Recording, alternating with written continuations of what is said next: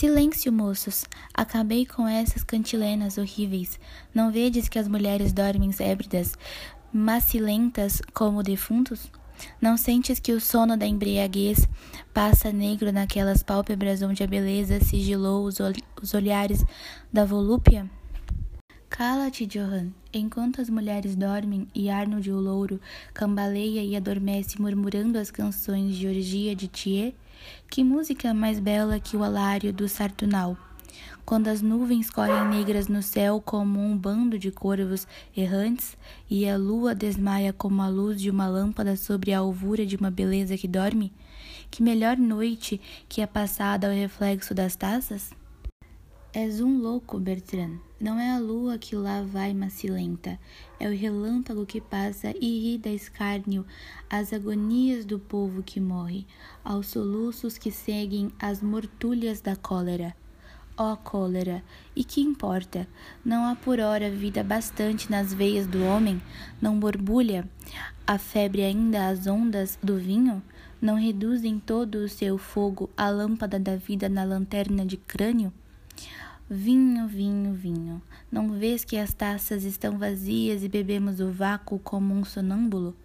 É o festíssimo da embriaguez? Espiritualista bebe a imartelidade da embriaguez.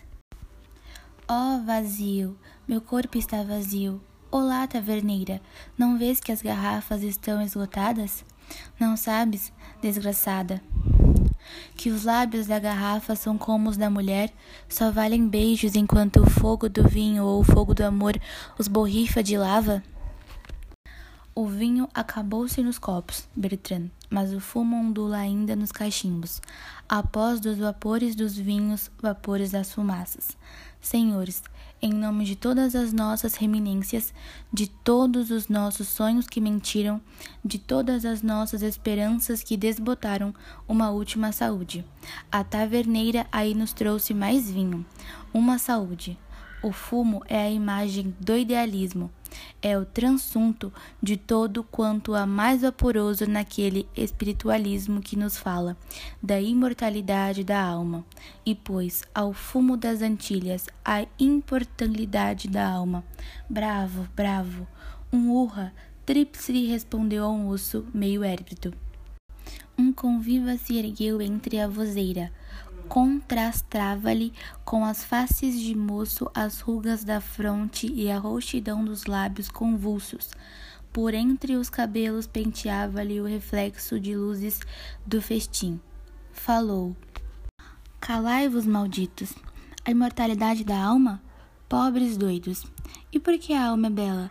Por que não concebeis que esse ideal possa tornar-se em lodo e podridão? Como as faces belas da Virgem morta. Não podeis crer que ela morra? Doidos, nunca levada levastes porventura uma noite à cabeceira de um cadáver? E então não duvidastes que ele não era morto? Que aquele peito e aquela fronte iam palpitar de novo? Aquelas pálpebras iam abrir-se? Que era apenas o ópio do sono que emudecia aquele homem? Imortalidade da alma e por que também não sonhar a das flores, a da brisa, a dos perfumes? Oh, não, mil vezes não. A alma não é como a lua, sempre moça, nua e bela em sua virgindade eterna. A vida não é mais que a reunião ao caso das moléculas atraídas.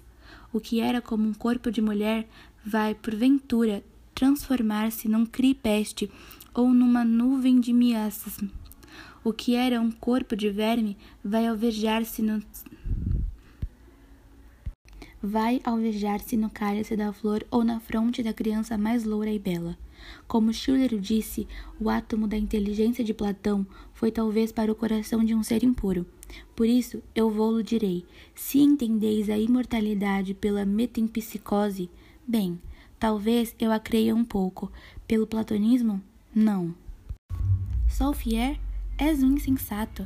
O materialismo é árido como o deserto, é escuro como um túmulo.